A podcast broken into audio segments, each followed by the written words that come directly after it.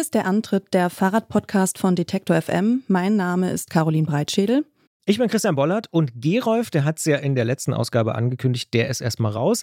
Deshalb habe ich mir einfach Caro gesucht als Co-Moderatorin für diese Ausgabe und sie steht dankenswerterweise jetzt an meiner Seite. Und passenderweise hat Caro auch eine Leidenschaft fürs Thema Fahrradfahren. Sprechen wir vielleicht mal direkt äh, drüber.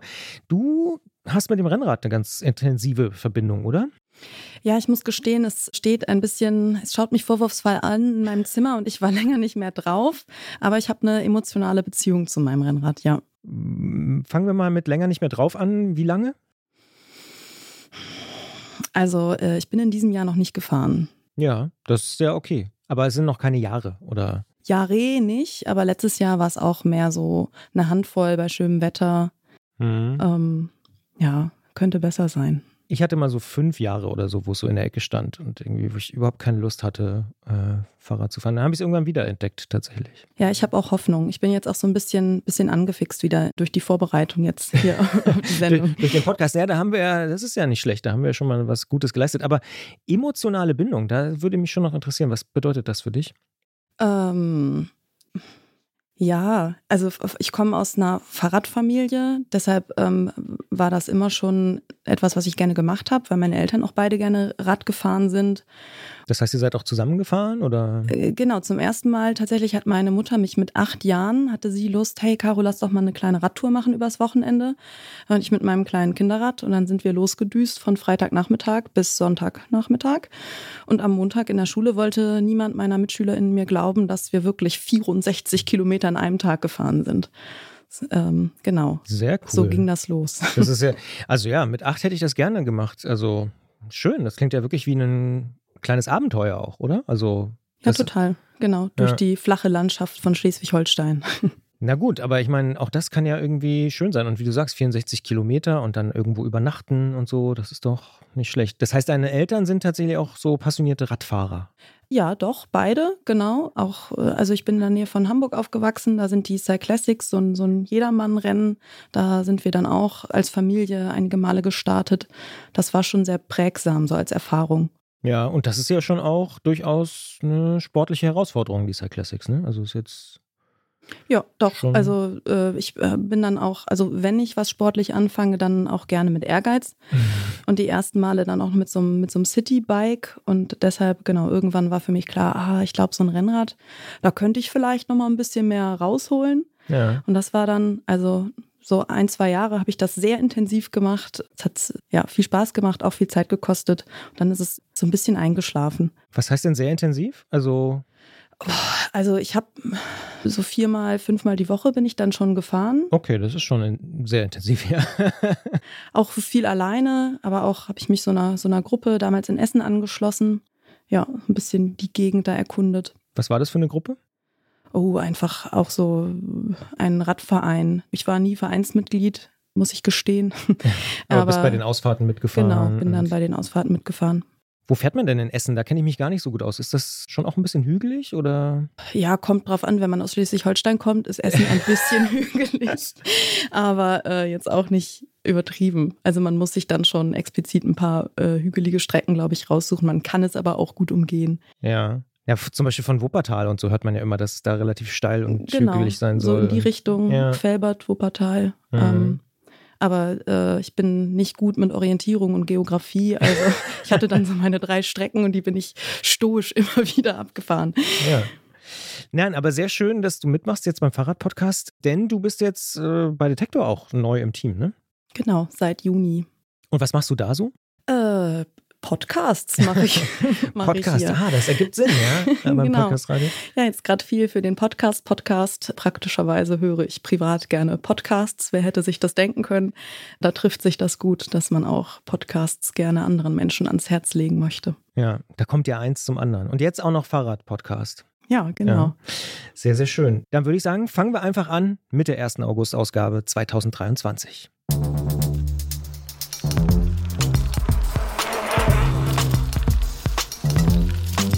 Antritt. Der Fahrradpodcast von Detektor FM.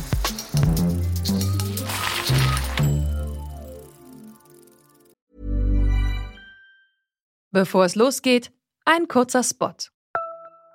Bald starten ja wieder die Grand Tours mit viel sportlichem Ehrgeiz, medialer Berichterstattung und leider auch mit schlimmen Stürzen. Die Teilnehmenden sind hoffentlich gut abgesichert, denn im schlimmsten Fall müssen sie ihre Karrieren beenden, weil der Sturz es unmöglich macht, weiterhin zu fahren. Aber nicht nur im Sport, auch in jedem anderen Beruf kann eine Berufsunfähigkeitsversicherung sinnvoll sein. Der digitale Versicherungsmanager Clark kann euch helfen, die richtige Versicherung zu finden und schlägt euch passende Versicherungen vor. Und wenn ihr euch die Clark App holt und zwei eurer bestehenden Versicherungen hochladet, dann schenkt euch Clark mit dem Code Antritt34 einen 30 Euro Shopping-Gutschein. Den Link findet ihr in den Show Notes. In dieser Ausgabe des Antritts sind wir wieder mit Jens Klötzer vom Tourmagazin verabredet. Der kommt ja einmal im Monat hier bei uns vorbei. Und diesmal geht es nicht um elektronische Schaltung oder Scheibenbremsen oder sowas. Nein, wir sprechen über Fahrradteile und ganze Fahrräder aus dem 3D-Drucker. Und gleich sprechen wir hier aber erstmal mit Ricarda Bauernfeind vom Team Canyons Ram. Die ist nämlich am vergangenen Wochenende starke Neunte der zweiten Ausgabe der Tour de France Femme geworden. Wie es sich anfühlt, als bisher jüngste Fahrerin aller Zeiten eine Tour-Etappe zu gewinnen und weshalb das Rollefahren dabei eine wichtige Rolle spielt, hört ihr direkt hier als nächstes. Seit dem vergangenen Jahr gibt es mit der Tour de France Femme wieder eine Ausgabe der Tour de France für Frauen.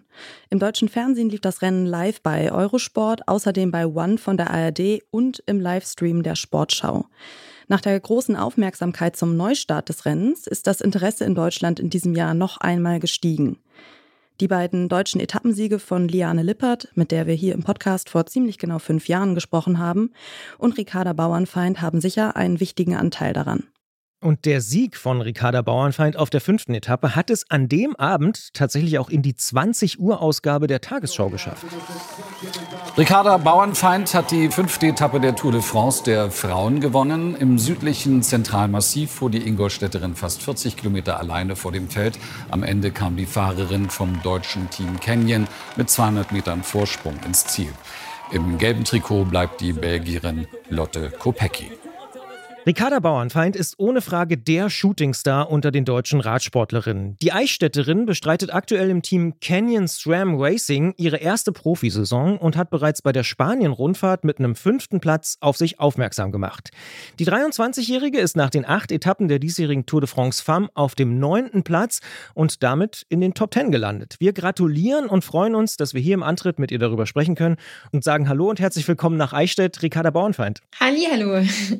Danke für die Einladung. Die Tour ist ja am Wochenende zu Ende gegangen. Mittlerweile sind ein paar Tage ins Land gegangen, wenn wir hier dieses Gespräch aufzeichnen. Legt sich denn die Aufmerksamkeit schon oder ist es immer noch Ausnahmezustand? Also heute ist eigentlich so der erste Tag, wo ich mal wirklich zu Hause bin und ja, das Ganze sacken lassen kann. Gestern hatte ich noch ein paar Termine in München, die ich aber schon vor der Tour ausgemacht habe, wegen meines Studiums. Und danach bin ich am Abend nach Hause gekommen und ja, mein Heimatverein hat hier eine kleine Überraschungsparty geplant gehabt. Und das heißt, ich bin dann mit dem Auto angefangen gekommen und dann wurde ich überrascht und es waren so viele Leute da und dann haben wir noch ein bisschen angestoßen und ja, ist dann auch noch ein bisschen später geworden, aber genau, heute ist dann so der erste freie Tag, sag ich mal. Das klingt auch sehr, sehr schön mit dem gemeinsamen Anstoßen. Und was waren das für Termine an der Uni? Ich hoffe, keine Prüfung. Nee, nee, einfach nur nochmal besprechen, wie es jetzt weitergeht, quasi die duale Karriere, weil ich jetzt eigentlich ziemlich am Ende meines Bachelorstudiums stehe und natürlich irgendwie schon gern weitermachen würde mit dem Master und da jetzt einfach versuche, eine gute Balance zu finden und einen Zeitplan so zu erstellen, dass ich beides ja so gut wie möglich unter einen Hut bekomme. Und wow, dann jetzt direkt quasi der wahrscheinlich wichtigste Sieg deiner Karriere gerade erst. Eigentlich fing die fünfte Etappe ja gar nicht so gut an, als ihr die erste Ausreißergruppe verpasst hattet. Ja, wann war für dich klar, ich versuche jetzt mal was? Ja, genau. Also die fünfte Etappe, die hat's irgendwie in sich gehabt. Am Anfang ging das Rennen super schnell los. Also es war eigentlich von Kilometer null beziehungsweise sogar die Neutralisation da wurde schon um Positionen gekämpft, weil man wusste, die ersten Kilometer sind ziemlich ja wellig und auch kleine Straßen, schmale Straßen durch Dörfer durch Und da war einfach, da war es schon super wichtig, dass man eine gute Position hat. Ja, von Kilometer Null an ging es dann Vollgas los und ich glaube, nach fünf Kilometern gab es schon die erste Teilung im Feld. Also ja, da wusste man dann, okay, man ist im Rennen jetzt angekommen. Dann kurze Zeit später hat sich eine, ich glaube, 15-köpfige Spitzengruppe wieder aus dem Feld gelöst. Und es waren eigentlich ja alle großen Teams so vertreten, aber wir leider nicht. Wir haben wir haben es wieder verpasst, so wie am Tag zuvor, als die Spitzengruppe zehn Minuten, glaube ich, mal rausgefahren hatte. Und ja, dann dachten wir uns so, nee, also wir dürfen den Fehler nicht nochmal machen, auch weil wir uns eigentlich nach der vierten Etappe ziemlich geärgert haben, dass wir da ja unglücklicherweise nicht die Gruppe besetzen konnten. Dann haben vier aus unserem Team sich vorne ins Feld gesetzt und das Loch zugefahren. Und dann kamen wir eigentlich in die wellige Passage wieder oder in die bisschen bergigere Passage. Und da ist dann eigentlich nochmal so, ja, das Feld nochmal auseinandergegangen und ich sag mal, das Rennen wurde dann neu gestartet. War da in dem Moment schon klar, dass du diejenige bist, die angreifen wird? Nee, also es war eigentlich ganz lustig. Wir waren dann oben am Berg, ich glaube, es war irgendeine Bergwertung und es war super warm und Asia hat im Funk schon gefragt, wann ist die nächste Verpflegung. Dann meinte ich so zu ihr, oh Kasia, ich, ich bin richtig kaputt, ich ich kann dir nicht mehr irgendwie bei einer Attacke oder so, ich kann da nicht mehr mitgehen, wenn zum Beispiel Anemik oder so angreift. Also es muss sie machen, da kann ich ihr nicht mehr helfen. Und dann hat sie gesagt, ja, bleib einfach an meinem Hinterrad, versorg dich gut, ess und trink genug und dann schaffen wir das schon. Und unser Teamchef wusste natürlich nichts, weil ich habe es zu Katja persönlich gesagt.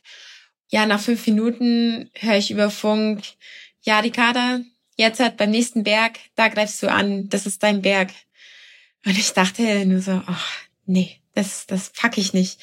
Aber im selben Moment wusste ich, okay, ich, ich muss es machen. Das ist der Plan. Die werden sich schon was dabei gedacht haben. Auch wenn ich angreife und danach explodiere und hinten rausfall, dann habe ich es versucht. Dann kann ich mir danach nichts vorwerfen. Und wenn der Körper halt dann mal nicht mitmacht, dann ja, ist es so. Aber ich habe dann trotzdem alles gegeben.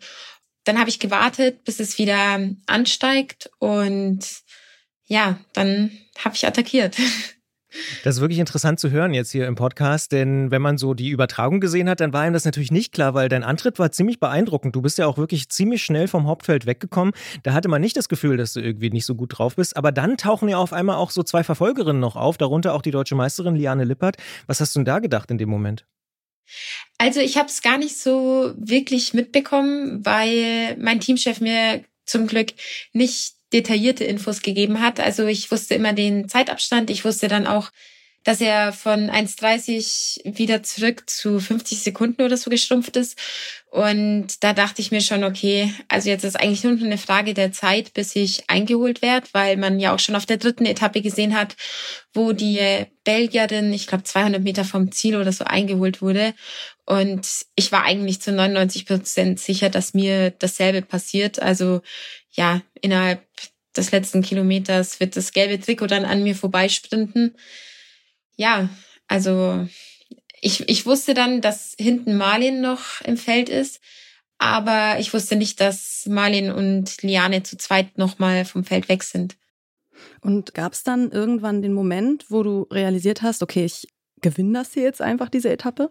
Nee, überhaupt nicht. Drum, drum habe ich auch irgendwie gar nicht äh, auf, auf dem letzten Kilometer feiern können oder ja schon den Moment wahrnehmen können, weil ich, wie gesagt, ich habe eigentlich nur darauf gewartet, bis das Feld an mir vorbeirauscht. Und darum bin ich bis zum letzten Zentimeter und bis über die Ziellinie all out gefahren und ja, konnte dann eigentlich erst auf der Ziellinie oder nach der Ziellinie so wahrnehmen, dass ich, dass ich wirklich als Erste jetzt über diesen Zielstich gefahren bin. Du hast ja auch vorhin schon beschrieben, dass das, ich glaube, das kann man so sagen, auch dein bisheriges sportliches Leben doch nochmal ordentlich verändert hat. Der Empfang zum Beispiel äh, zu Hause.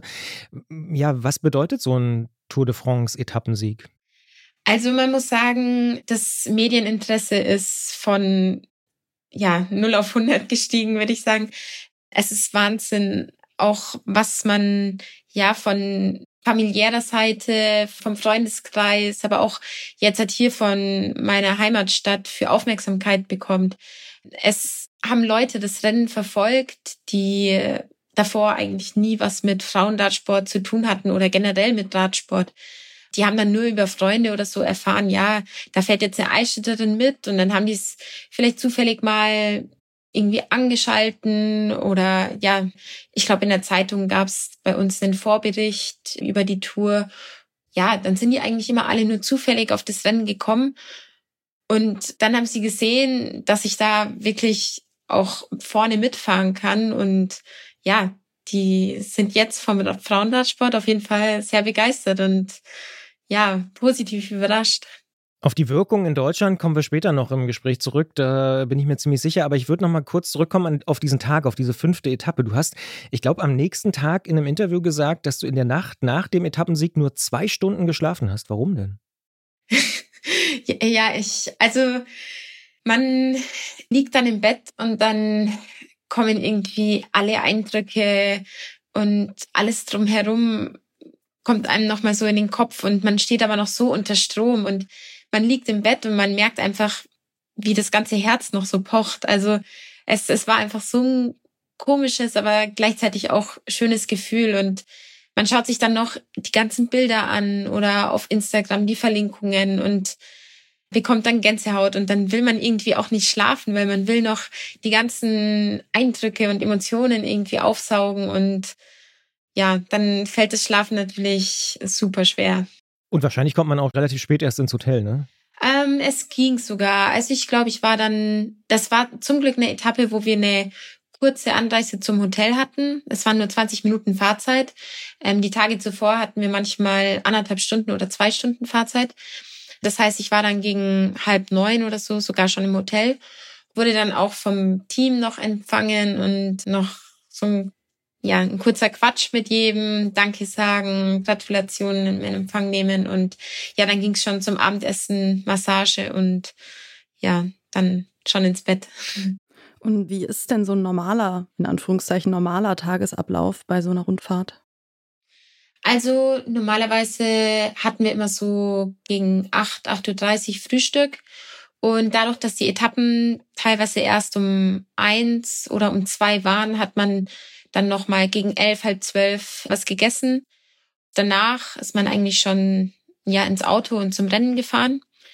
Genau, dann hat man davor immer Teampräsentation, dann startet das Rennen und nach dem Rennen ähm, ein kurzes Cooldown, duschen, Essen nehmen und dann setzt man sich schon ins Auto, fährt wieder zurück ins Hotel. Dort kommt man dann meistens gegen halb acht, acht an, bekommt dann Abendessen, dann finden noch Massagen statt und dann ist eigentlich schon der Tag wieder vorbei und ja, man geht schlafen und am nächsten Tag fängt es wieder neu an. Da ist nicht viel Luft übrig, ne? Was heißt denn Cool Down? Sitzt man da auf der Rolle oder? Genau, also wir hatten dann immer Eiswesten noch an, einfach dann die Beine locker pedalieren und dann schon Recovery Shake zu sich nehmen, paar Haribos, dass man wieder die Kohlenhydratspeicher auffüllt und ja, nach so einem Sieg wie von dir jetzt wühlen Reporterinnen und Reporter ja auch häufig direkt in den Statistiken und suchen nach Besonderheiten. Du bist zum Beispiel die jüngste Fahrerin, die jemals eine Etappe bei der Tour de France der Frauen gewonnen hat. Spielt sowas für dich eine Rolle? Nee, also ich muss sagen, ich war hinterm Podium. Dann hatte ich zwei Ehrungen, einmal für den Tagessieg und einmal für die rote Nummer, also für die aktivste Fahrerin. Und dann wollte ich schon runtergehen von der Tribüne und dann sagen die, nee, du hast noch eine Erdung.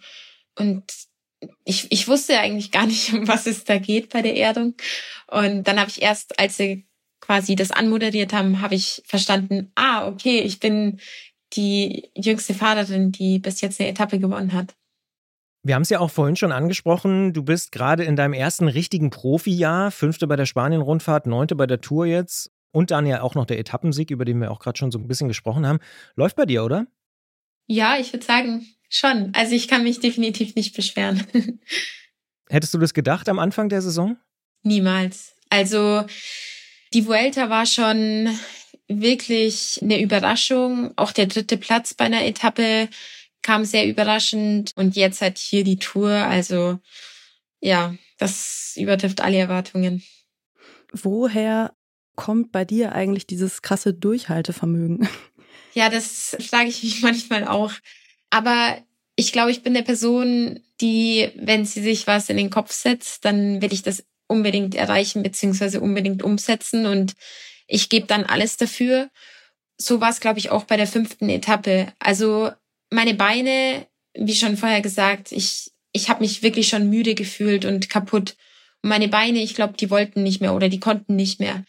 Aber mein Kopf, der war dann so, okay, Rika, du, du fährst jetzt die Attacke und du, du gibst einfach alles und dann schaust du einfach, was rauskommt und wohin es noch geht.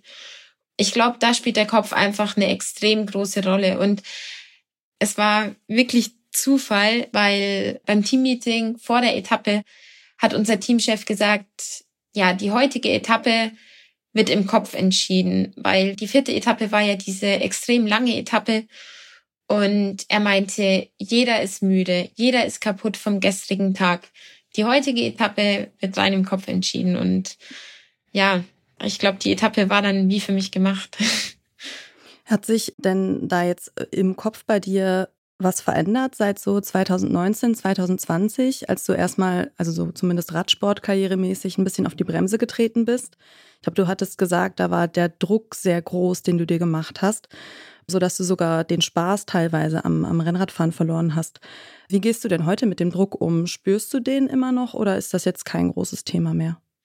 Also klar, jetzt hat mit meinen ganzen Ergebnissen oder so haben viele Menschen wieder Erwartungen und in gewisser Weise wächst der Druck wieder an. Aber ich habe aus der damaligen Zeit gelernt, dass es auf jeden Fall keinen Sinn macht, sich da irgendwie reinzustressen oder sich selber so unnötigen Druck zu machen, weil jeder ist nur ein Mensch, jeder hat einen guten Tag, einen schlechten Tag und ja, man darf den Spaß einfach nicht verlieren. Und ich habe vor drei Jahren, vier Jahren wirklich den Spaß einfach verloren und habe mich so reingestresst und habe mir eigentlich mehr Gedanken darüber gemacht, was jetzt andere Leute von mir denken, wenn ich jetzt halt bei dem Rennen Zehnte wert und nicht auf dem Podest bin oder ja, bei irgendeinem Rennen einfach wirklich schlecht fahre. Und am Ende interessiert es keinen. Es klar, in dem Moment, wenn man sich die Ergebnisliste dann anschaut, denkt man sich, ah, okay, jetzt wird sie Zehnte. Aber nach einem Tag, ja, interessiert es eigentlich keinen mehr und man hat sich unnötig Druck gemacht. Und jetzt mittlerweile gehe ich da einfach entspannter an. Wie gesagt, der Druck wächst jetzt von Rennen zu Rennen. Aber ich bin einfach jetzt halt entspannter und fokussiere mich einfach drauf, den Spaß nicht zu verlieren und trotzdem das Rennen zu genießen. Stichwort Spaß und vielleicht auch ein bisschen Quälerei. Eine Besonderheit von dir ist, dass du es magst, auf der Rolle zu fahren, im Haus deiner Eltern und übrigens nicht im Keller, weil ihr gar keinen habt, hast du im Vorgespräch verraten. Da kannst du besonders gut an deine Grenze gehen, hast du gesagt. Kannst du das für dich erklären? Hier im Podcast haben wir auch schon häufig darüber diskutiert. Die einen hassen ja Rolle fahren und du liebst es aber irgendwie. Ja, ich würde sagen, es ist so eine Hassliebe. Also ich mag es halt einfach, mich beim Training richtig zu quälen. Ich liebe das Gefühl, wenn man dann vom Rad absteigt und man spürt die schmerzenden Beine und ja, man, man glüht noch so von innen raus. Man steht unter der Dusche und der Kopf ist einfach nach der Dusche immer noch rot. Es ist ganz komisch und viele können es einfach wirklich nicht nachvollziehen, aber ich lieb's einfach und ähm, ja, ich denke, vom Trainingseffekt her ist es auch sehr gut. Offensichtlich. Hörst du dabei eigentlich Musik oder irgendwas, was dich antreibt oder, oder kommt das einfach aus dir heraus? Nee, ich höre auf jeden Fall Musik.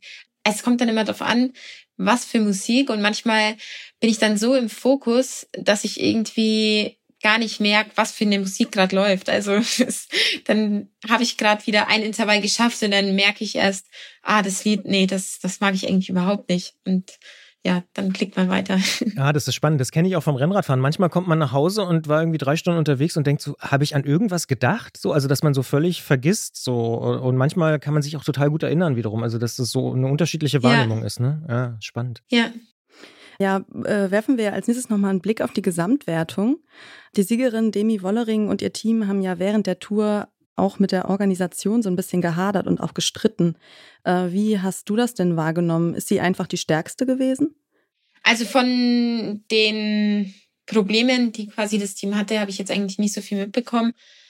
Aber man muss auch einfach sagen, SC Works, ja, die sind das ganze Jahr über schon bärenstark und die sind mit einer super Mannschaft angereist und ja, die haben viele verschiedene Karten zu spielen und auch ja in jederlei Hinsicht ein rundum komplettes Team, würde ich sagen. Und ja, da ist es dann kein Wunder, dass sie so abschneiden bei der Tour und auch ja so viele Siege einfangen können. Aber Stichwort starkes Abschneiden. Also ihr seid jetzt mit zwei Fahrerinnen in den Top Ten. Das ist jetzt von außen betrachtet auch nicht so schlecht. Also wie fällt denn eure Bilanz so aus als Team?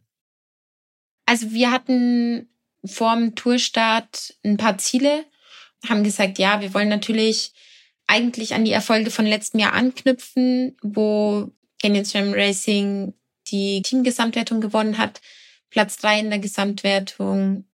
Und dieses Jahr haben wir gesagt, okay, vielleicht klappt's mit dem Bergtrikot.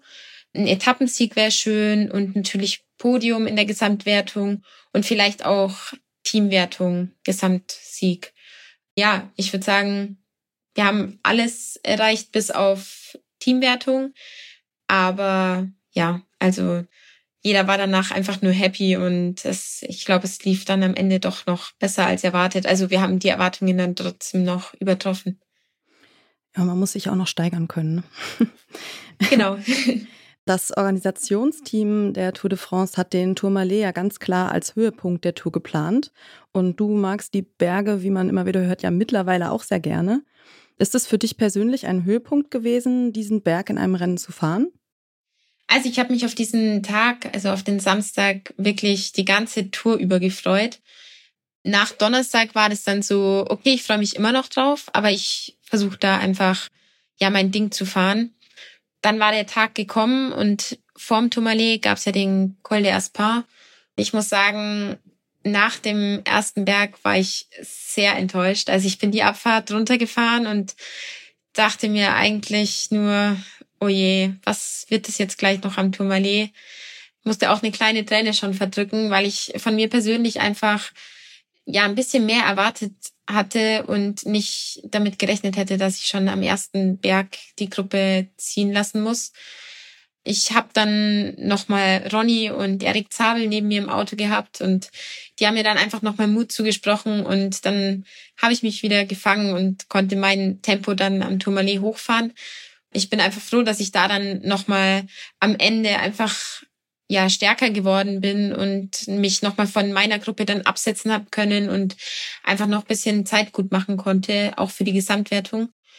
Der Tourmalet, also die letzten fünf Kilometer, das war was, was ich so persönlich noch nie erlebt habe. Man kennt die Bilder eigentlich immer nur aus dem Fernseher, wenn die Menschen rechts und links den Gang bilden und man fährt dann durch ich hätte nie gedacht, dass das bei uns Frauen und vor allem an diesem Tag, es, es war oben super neblig, kalt und ja, irgendwie hat es auch leicht geregnet.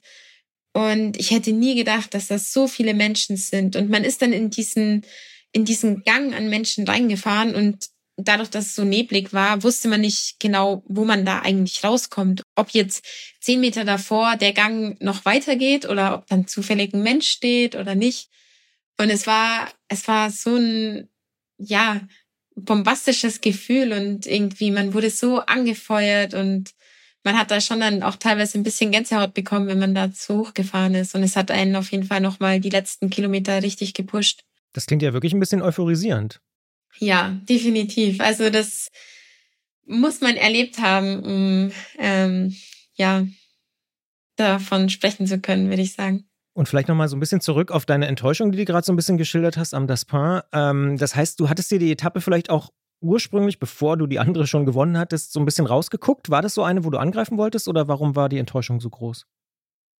Ja, es war, also man wusste, dass an diesem Tag die Gesamtwertung gemacht wird und dass, wenn man bis dahin einigermaßen gut durchgekommen ist, alles möglich ist.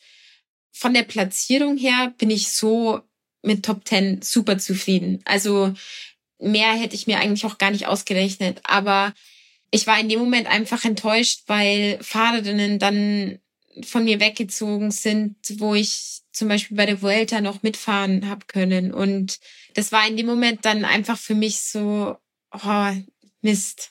da wäre ich jetzt eigentlich so gern mit dabei gewesen. Und ich wusste auch, dass zwischen dem Col de Aspar und dem Tourmalet einfach noch dieses lange Flachstück ist, das sich einfach so leicht zieht und das einfach ungemütlich wird. Dadurch, dass Marlin dann vorne in der ersten Gruppe war, ja, dachte ich mir, Mist. Also die haben jetzt da jemanden, der richtig ziehen kann. Und ich habe die Gruppe nicht. Und in dem Moment ist halt dann die Gruppe einfach, ja, mir vor der Nase quasi weggefahren. Ja, lief ja dann doch ganz gut am Ende zum Glück. Ne? Genau.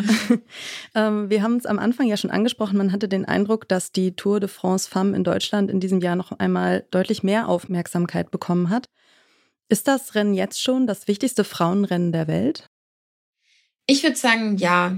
Also dadurch, dass ja viele Menschen, wenn man sagt, man macht Radsport, dann bringen die das immer gleich mit der Tour de France von den Männern in Verbindung, einfach weil die Tour de France bei den Männern ja das bekannteste Rennen ist, würde ich sagen.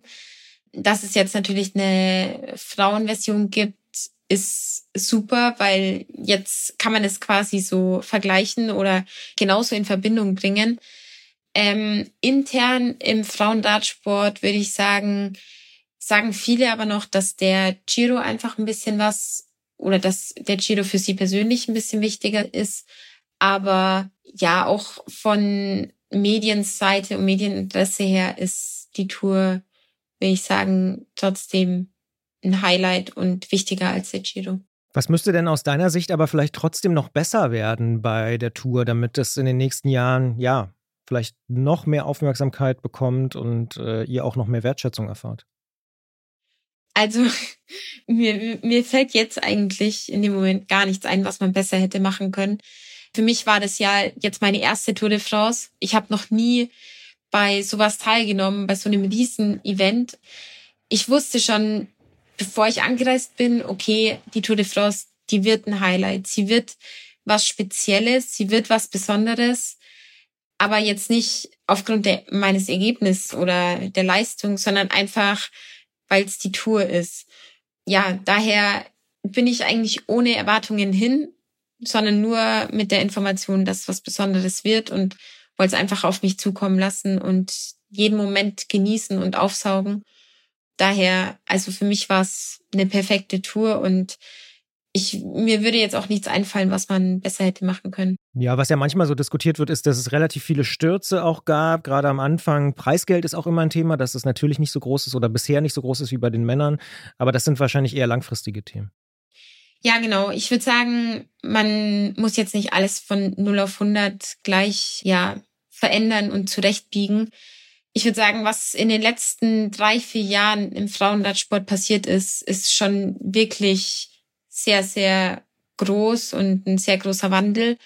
Daher, man darf jetzt auch nichts irgendwie überstürzen und ja, ich meine, was in den nächsten vier Jahren noch alles passieren kann, das wird man dann sehen und natürlich kann man noch an der einen oder anderen Schraube drehen, aber wie gesagt, was jetzt auch Preisgelder angeht oder so, da können wir uns, glaube ich, mittlerweile, wenn man ja die Preisgelder von vor fünf Jahren vergleicht, echt nicht mehr beschweren. Was hast du denn noch so für Visionen und Ziele für, für deine Zukunft in Sachen Rennradkarriere? Also für dieses Jahr, ja, habe ich, glaube ich, alle Ziele jetzt halt schon erreicht, beziehungsweise das Jahr ist jetzt schon so perfekt für dieses Jahr. Ich genieße einfach nur noch jedes Rennen jetzt halt, freue mich noch auf die anstehenden Rundfahrten und jetzt auch auf die Weltmeisterschaft. Aber so wirkliche Ziele habe ich jetzt für dieses Jahr nicht mehr, sondern einfach nur noch mein Bestes geben und dann wird man schon sehen, was bei rumkommt. Und so insgesamt für meine Laufbahn oder für die Karriere würde ich sagen, dadurch, dass jetzt nächstes Jahr Olympia ansteht, wird das auf jeden Fall ein Ziel. Und es wäre wirklich cool, da dabei zu sein. Und ja, ganz langfristig, ich würde sagen, ich wäre froh, wenn meine Entwicklung so weitergeht, wie sie jetzt in den letzten zwei Jahren war. Und dann wird man sehen, wo ich dann rauskomme. Das würde ja bedeuten, es kommen vielleicht noch ein paar Siege dazu. Ja, ich hoffe, es wäre natürlich cool. Und bei Olympia muss ich doch ein bisschen nachfragen, dabei zu sein, wäre das schon alles oder würdest du schon auch von einer Medaille zum Beispiel träumen? Also natürlich, wenn man dabei ist, dann träumt man immer von der Medaille auch noch. Aber ähm, man muss erst schauen, wie die Strecke ist, ähm, wie die Mannschaft aufgestellt ist. Und ich denke, wenn man dann dort ist und einfach alles gibt und dafür kämpft, auch wenn es jetzt ein Ante aus der Mannschaft oder also eine Teamkollegin gewinnt, ja, dann wäre das auch schon ein riesengroßes Highlight.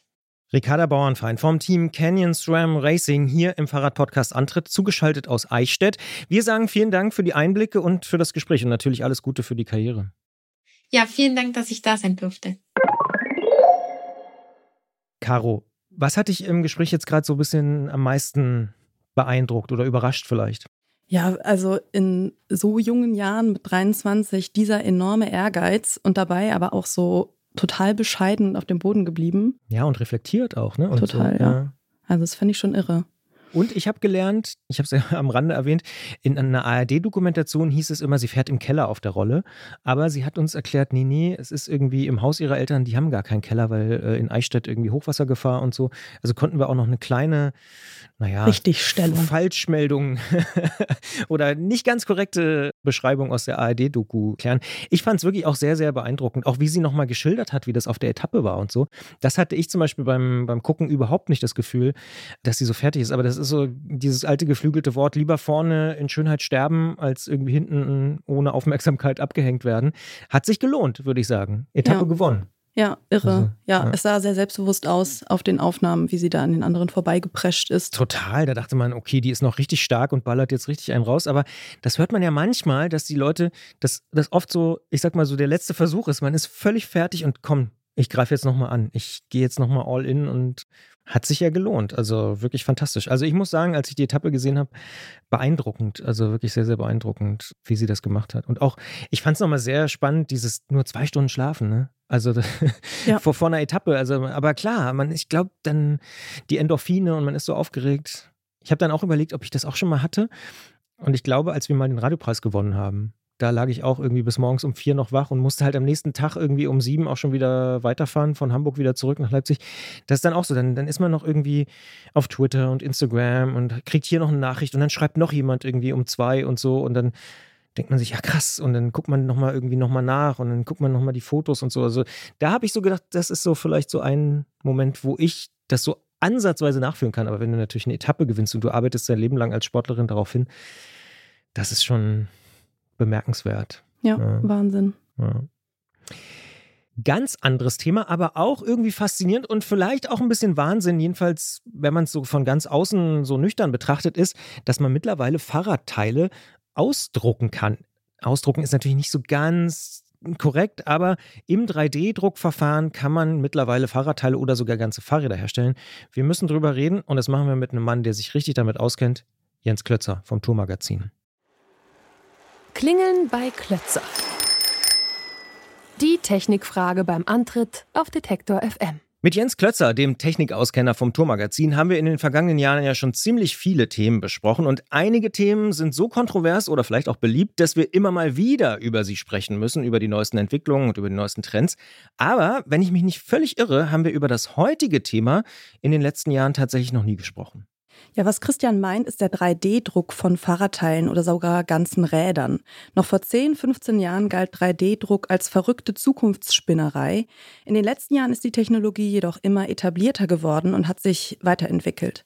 Anfangs sind es vielleicht eher Modelle oder Skizzen gewesen, aber heute werden in verschiedenen Bereichen bereits Bauteile 3D gedruckt.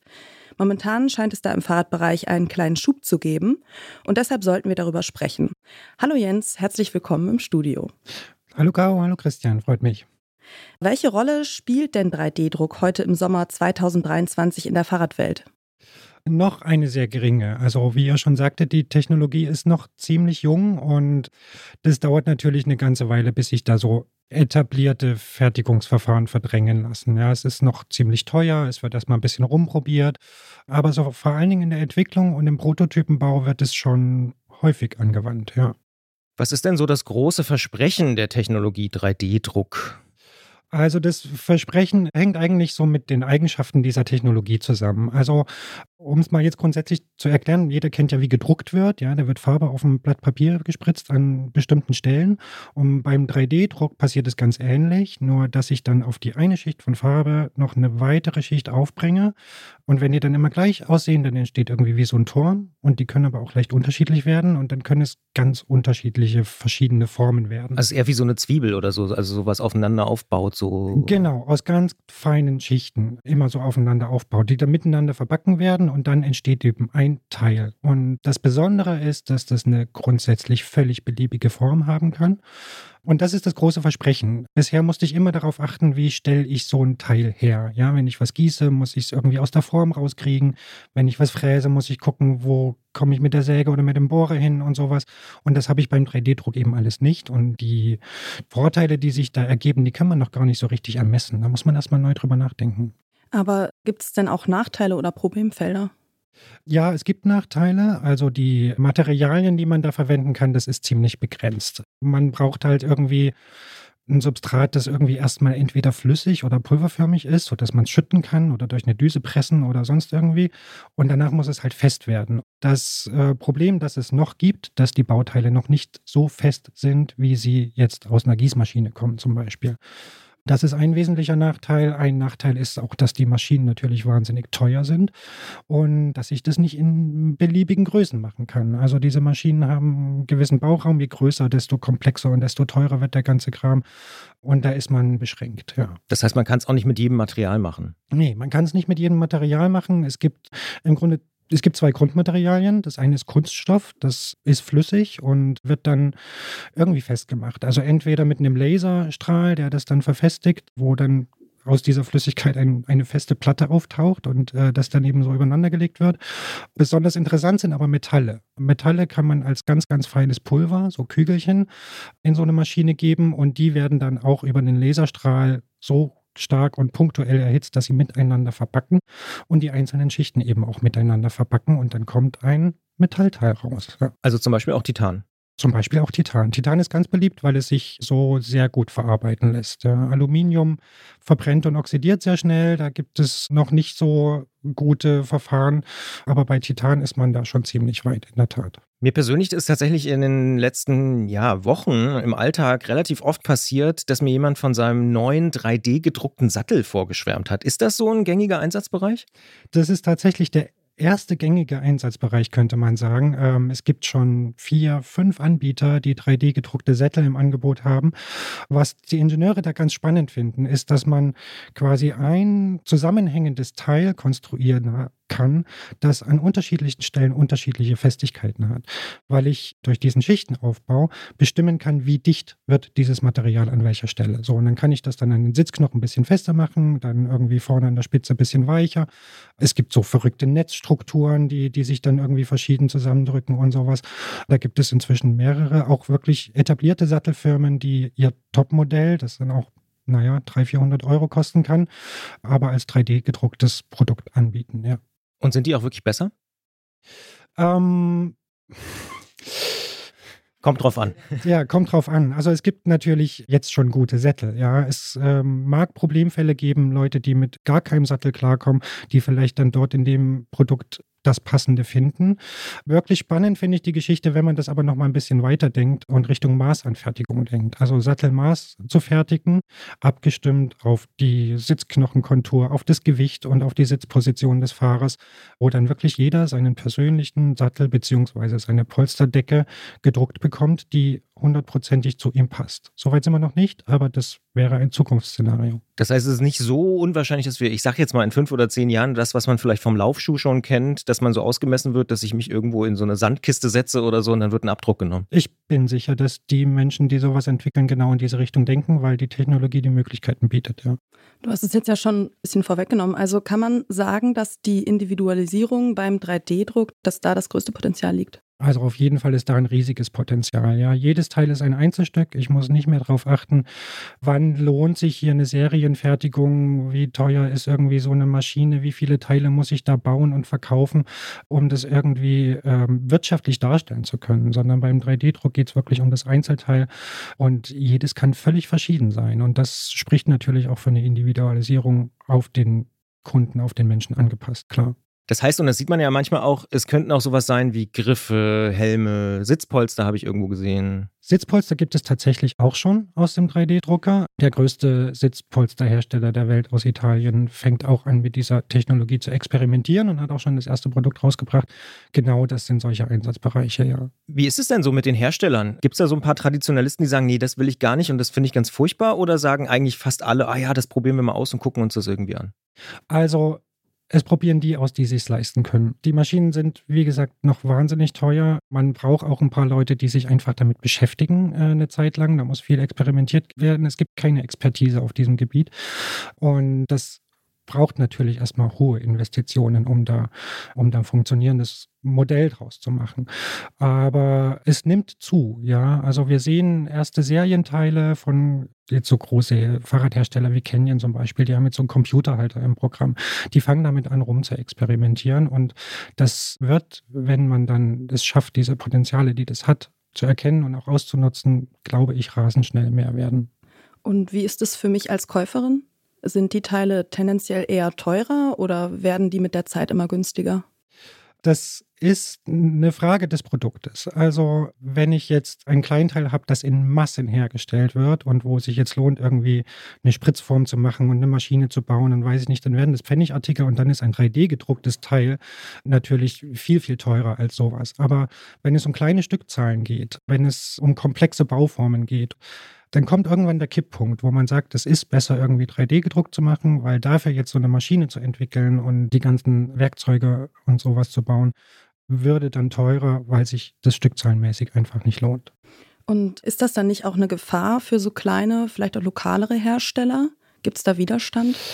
Gefahr und auch Chance. Ja, also Widerstand kann man es, glaube ich, nicht nennen. Da ist, glaube ich, jedem bewusst, dass man so eine Technologie nicht aufhalten kann und das irgendwie verhindern kann. Aber klar, irgendwie so kleine Fräsbuden, so Tuningteile, Bauer irgendwie, die könnten da schon wirklich eine Konkurrenz erfahren, tatsächlich. Aber es bietet natürlich auch innovativen Firmen, Startups, Leute, die neue Ideen haben, die Chance, da Fuß zu fassen und mit innovativen Produkten zu kommen. Stichwort neue Ideen und innovative Produkte. Mittlerweile gibt es ja auch mehrere Hersteller, die versprechen, ganze Räder, auch E-Bikes habe ich gesehen, mit dem 3D-Druckverfahren herzustellen. Wie weit ist das?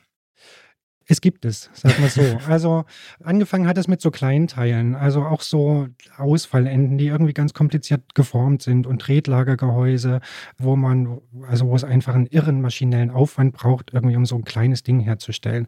Und wo man eben auch immer beschränkt war dann in der Rahmenkonstruktion, weil es eben nicht anders geht. Und damit hat es angefangen, dass man solche Kleinteile gedruckt hat und dann in Rahmen eingeschweißt hat. Es gibt, ich glaube, zwei Anbieter, die inzwischen ganze Rahmen drucken. Ganz interessant finde ich die Firma Pilot, so eine Titanrahmenfirma aus Holland. Die drucken dann auch einzelne Rohre und eben die Fügestellen dazwischen und dann wird das Ding zusammengeklebt. Und die spannende Idee dabei ist, dass sie also A, natürlich jeden Rahmen auf Maß bauen können. Jedes Rohr kann unterschiedlich lang sein und die Winkel können anders sein und sowas. Und dass sie den Rahmen, das machen sie jetzt noch nicht, weil sie die Fertigung noch kontrollieren wollen. Aber die Idee ist, diesen Rahmen in Einzelteilen in alle Welt zu verschicken. So dass es nicht mehr ein Riesenkarton ist, sondern so lang wie zwei Schuhkartons irgendwie und dadurch eben zu sparen das umweltfreundlicher zu machen und dort eben an verschiedenen Stellen in der ganzen Welt fertigen zu können, ohne eine irre Logistik und Infrastruktur aufbauen zu müssen.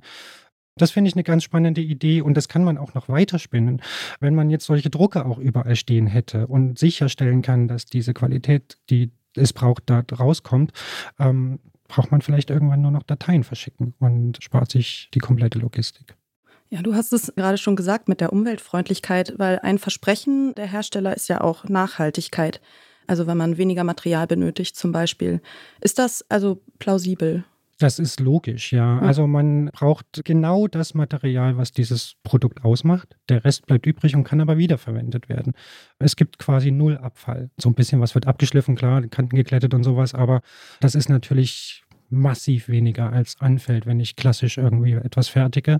Das ist ein Riesenvorteil. Was, glaube ich, noch keiner ausgerechnet hat, aber was, glaube ich, auch einen echten Effekt hat, ist diese Herstellung dieser ganzen Maschinen, was das an CO2-Ausstoß bedeutet. Also ich kann so einen 3D-Drucker, der kostet natürlich auch Energie, wenn ich den baue, aber mit dem kann ich wahnsinnig viele Teile machen. Ansonsten muss ich irgendwie für jedes Einzelteil eine extra Maschine basteln das kann einen massiven Impact haben. Ja, wenn das irgendwann so weit wird, dass wir einen relevanten Anteil an 3D-gedruckten Teilen haben oder das vielleicht sogar komplett wird, dann wird es sicherlich ähm, eine Auswirkung haben, denke ich, ja. Du hast es auch schon so ein bisschen in deiner Antwort angedeutet, was auch spannend ist, und das ist ja auch so ein Versprechen dieser ganzen 3D-Druckgeschichte, dass alles so ein bisschen dezentraler wird. Also, dass ich, ich sag's jetzt mal in Rio de Janeiro, das Teil von dir aus München irgendwie ausdrucken kann, weil du hast mir die Datei geschickt und ich habe den Drucker und ich habe das Material, also kann ich es auch irgendwie selber hier äh, ausdrucken und dann mir selber zusammenbauen und so. Ähm, Wäre das wirklich ein denkbarer Ansatz, ich sag mal, so eine Dezentralisierung wieder der Fahrradproduktion hinzubekommen? Weil wir haben es ja schon oft diskutiert. Im Moment gibt es eine sehr, sehr starke Fokussierung auf Asien. Könnte das helfen?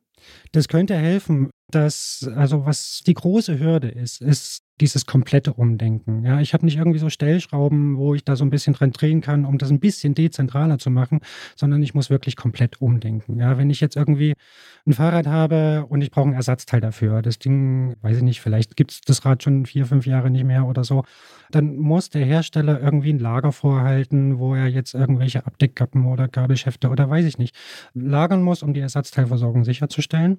Sowas würde halt komplett aufgelöst. Ja? Denn man könnte dann zu irgendeinem 3D-Druckdienstleister gehen mit einer Datei und sagen, ich brauche dieses Ersatzteil. Und es ist egal, ob das in Australien oder in Kolumbien ist. Es wird vor Ort ausgedruckt und da ist es. Also man kann sich das vorstellen, dass das irgendwie so, so ein, ein, komplettes Umkrempeln dieser ganzen etablierten Fertigungslager, Logistik, Distributionswelt braucht. Und das wird noch dauern, ja, und das braucht ja auch vor allen Dingen erstmal die Basis. Ja, wir sind irgendwie gerade bei kleinen Teilen maximal irgendwie so einen halben Meter lang oder so und in den Materialien begrenzt, in der Festigkeit begrenzt. Das ist alles noch nicht so weit, dass wir davon sprechen können, dass wir irgendwie komplette Produkte aus dem, aus dem Drucker kriegen. Die Basis müsste erstmal geschaffen werden, aber so wird sich das, glaube ich, sukzessive dahin bewegen, ja. Und es stellen sich aber auch, also zumindest in meinem Kopf sofort, interessante Copyright-Fragen. Also was ist, wenn jemand dann in Los Angeles das Jens Klötzer Titanfahrrad ausdruckt, was du eigentlich nicht ihm geschickt hast, sondern weil er es sich im Internet runtergeladen hat? Ja, ganz richtig. Das sind Fragen, die dann alle geklärt werden müssen, über die sich vielleicht Leute noch gar keine Gedanken haben. Aber so ist es mit neuen Technologien ja oft, dass dann erst die Fragen aufkommen, wenn es die Probleme gibt. Das heißt, du siehst da, höre ich so ein bisschen raus, schon eine große Massen- und Markttauglichkeit, aber so weit sind wir jetzt einfach noch nicht. Genau, wir fangen an, aber das Potenzial ist so riesig, dass es logisch ist, in diese Richtung zu denken, einfach. Also es würde so viel vereinfachen in dieser Welt, dass es unvermeidlich ist, dass es dahin geht. Und du würdest so weit gehen und sagen, das geht nicht mehr weg. Das geht garantiert nicht mehr weg und nicht nur aus der Fahrradwelt. Also es gibt in allen Bereichen irgendwie solche, solche Entwicklungen. Ähm, es gibt Häuser aus dem 3D-Drucker, wo irgendwie so Betonwände in Schichten aufgebaut werden und sowas.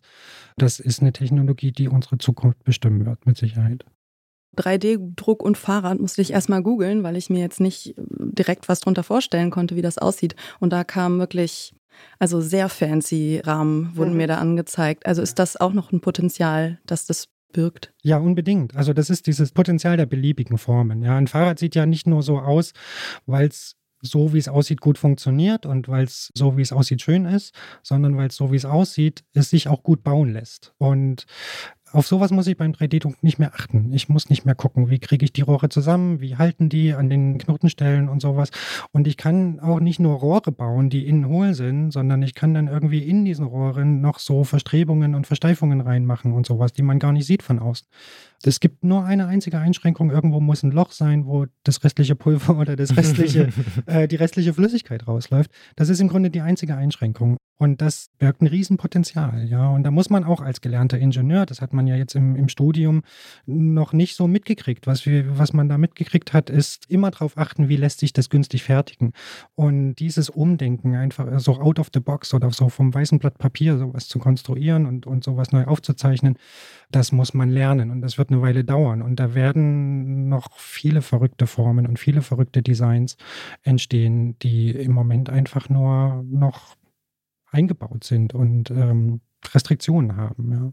Da denke ich sofort wieder an den fast schon legendären Windkanal. Also da gibt es ja sicher auch viele Möglichkeiten, wo man sagt, ey, hier, da kann ich irgendwas bauen, was bisher designmäßig gar nicht möglich war. Ja, was Design- und Fertigungstechnik gar nicht möglich war und was jetzt neue Potenziale eröffnet und wo man sich neu ausprobieren kann.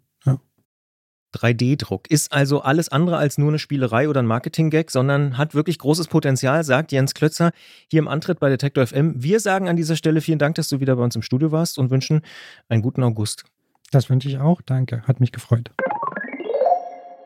Wirklich spannendes Gespräch, muss ich sagen. Und Caro, ist die von dir jetzt gerade noch angesprochene Designkomponente wirklich so für dich der spannendste Aspekt? Also, dass man da ganz neue Formen ausprobieren kann? Boah, ich habe mir darüber vorher noch nie Gedanken gemacht, muss ich gestehen, und habe es halt einfach gegoogelt und das hat Google ausgespuckt. Das fand ich schon sehr spannend, aber auch ja einfach, äh, wie sich das entwickelt, dass man ja wahrscheinlich, also dass man ja so wahnsinnig präzise die Sachen dann drucken kann und so. Ich meine, du hast ja gesagt, in deinem Freundeskreis gibt es schon Menschen mit 3D-Sätteln. Ja, also ich habe tatsächlich schon ähm, zwei, dreimal jetzt dieses Jahr tatsächlich wirklich dieses Jahr von Leuten gehört. Zuletzt auf der Tour Transalp auch, ähm, wo mir jemand erzählt hätte, dass er deswegen keine Sitzbeschwerden mehr hat und so. Das scheint jetzt wirklich zu kommen und ein größeres Thema zu werden. Jens hat es ja auch angesprochen, ist schon auch sehr preisintensiv, also gerade diese 3D-gedruckten Zettel und so im Vergleich. Aber wenn sie dann tatsächlich vielleicht irgendwann so sind, wie er es ja beschrieben hat, so wirklich individuell angepasst auf deinen jeweiligen Popo, kann das natürlich schon einen Mehrwert haben. Also ich äh, finde das sehr, sehr interessant. Und das hat Jens ja beschrieben, was da alles potenziell möglich ist. Ne? Ob das dann am Ende auch alles so kommt, wissen wir natürlich nicht. Werden wir wahrscheinlich auch in diesem Podcast in den nächsten Jahren noch beobachten. Aber spannend ist es schon, irgendwie zu sehen und zu hören, wo sich da Dinge hinentwickeln. Ne? Und gerade zum Beispiel Titan hätte ich vorher auch nicht gewusst, dass man diese Metalle damit auch so gut bearbeiten kann. Aber klar, wenn man ein bisschen drüber nachdenkt, ne, als Pulver und dann wird es irgendwie, also ja, ist schon irgendwie sehr, sehr spannend. Ja. ja. Ich glaube auch, es hat Potenzial und irgendwann sieht man dann, erkennt man die Leute von weitem, die mit blitzförmigen Rädern vorbeizischen. Du hast doch ein 3D gedrucktes Fahrrad. Ja, könnte man möglicherweise so machen. Damit kommen wir auch so langsam aber sicher zum Ende dieser Ausgabe, die, wie ich persönlich fand, sehr, sehr interessant geworden ist. Ich sage an dieser Stelle danke, Caro, dass du mit dabei warst. Und ich würde mich freuen, wenn wir uns vielleicht auch hier im Podcast mal wieder hören. Ich bin mir sicher, A, ist Gerolf eine ganze Weile nicht da. Vielleicht haben wir ja nochmal die Chance, hier diesen Podcast zu machen. Gibt es denn Themen oder, ja, ich sag mal, vielleicht auch Leute oder so oder auch Dinge im Fahrradbereich, über die du mal sprechen würdest gerne mit uns oder im Podcast? Weil dann könnten wir vielleicht eine heimliche Themenliste aufmachen oder so. Oder gibt es irgendwas im Fahrradbereich, was dich interessiert? Kann auch Verkehrspolitik sein oder so? Oder sagst du erstmal, nö, reinschnuppern war schon mal gut, aber beim nächsten Mal überlege ich mir nochmal was anderes? Ja, muss ich nochmal. Rabattcodes fände ich super. für dich persönlich? Genau, für ja. mich persönlich. Ja, das finden wir alle super. Damit ich mit noch mehr Motivation in die nächste Saison starten kann. Ein Rabattcode für 3D gedruckte fancy genau. ähm, Titanräder. Ja. ja. Ja, ich glaube, das würde, würde meine Motivation steigern. Nee, muss ich nochmal in mich gehen. Ja. Jetzt das Radfahren erstmal wieder. Also Leipzig hilft einem schon natürlich überhaupt wieder öfter aufs Rad zu steigen. Ist das so, weil es flach ist oder was? Oder? Ja, und weil, ja, ja, also hier fahren halt alle mit dem Fahrrad. Das fände ich peinlich, wenn ich das nicht machen würde. Und von mir zu Hause bis hierher ist wirklich eine, eine schöne Strecke durch den Wald. Also ja. ähm, vielleicht fällt mir da dann bald was ein, was oh, ich dringend das, noch besprechen muss. Das schreit ja auch nach dem von Gerolf so geliebten Gravelbike. Ne? Wald, ja. Wege. Sind noch einige Anschaffungen wohl nötig. ja, da gilt ja die alte Fahrradregel, man hat eigentlich immer ein Fahrrad zu wenig. Also ich weiß nicht, ob die dir bekannt ist, aber vermutlich schon. Ne? Also man kann eigentlich nie genug Fahrräder haben. Die nächste Ausgabe, und vielleicht kann man auch nie genug Fahrradpodcasts hören, das weiß ich nicht genau. Ich hoffe es natürlich. Ähm, die erscheint wieder zweigeteilt. Ihr kennt das Spiel. Alle Unterstützerinnen und Unterstützer hören sie bereits am kommenden Freitag, also am 11. August. Unterstützen könnt ihr uns bei Steady oder auch bei Apple Podcast. Dann bekommt ihr immer die zweite Folge eine Woche früher als alle anderen. Und alle anderen hören die nächste Episode dann am 18. August in eurer Lieblings-Podcast-App. Und bevor ich jetzt hier wirklich Schluss mache, kommt noch ein letzter Überfall. Und zwar, Gerolf und ich spielen am Ende immer einen Song, den wir gerade irgendwie besonders gut finden oder so. Gibt es bei dir einen Song, wo du sagst, mit dem könnten wir rausgehen aus dem Antritt im August 2023, den du hörst du gerade hoch und runter? Ja, eigentlich habe ich geahnt, dass das kommen könnte, weil ich natürlich die letzte Folge gehört habe. Aber jetzt ähm, und ich wollte nochmal äh, noch nachschauen, was ich so zuletzt gehört habe. Aber ich höre einfach, ich höre sehr viele Podcasts in letzter Zeit und technoide Musik, wo ich jetzt. Wir können auch mit einem technoiden Song hier hinten rausgehen. Also beim, beim nochmal hier Eigenwerbung im Popfilter war letztens eine Folge über Brutalismus 3000. Und die haben auf jeden Fall einen Song, der immer wieder bei mir äh, als Ohrwurm hervorkommt. Ja, ist mal was anderes. aber ich kann den Titel jetzt nicht auswendig. Na wunderbar, aber dann spielen wir Brutalismus 3000, habe ich noch nie gehört. Aus dem Popfilter entdeckt, hier im Antritt bei Detektor FM. Und ich sage nochmal Danke und bis zum nächsten Mal, Caro. Jo, vielen Dank. Und ihr macht's gut da draußen. Bis bald. Tschüss. Tschüss.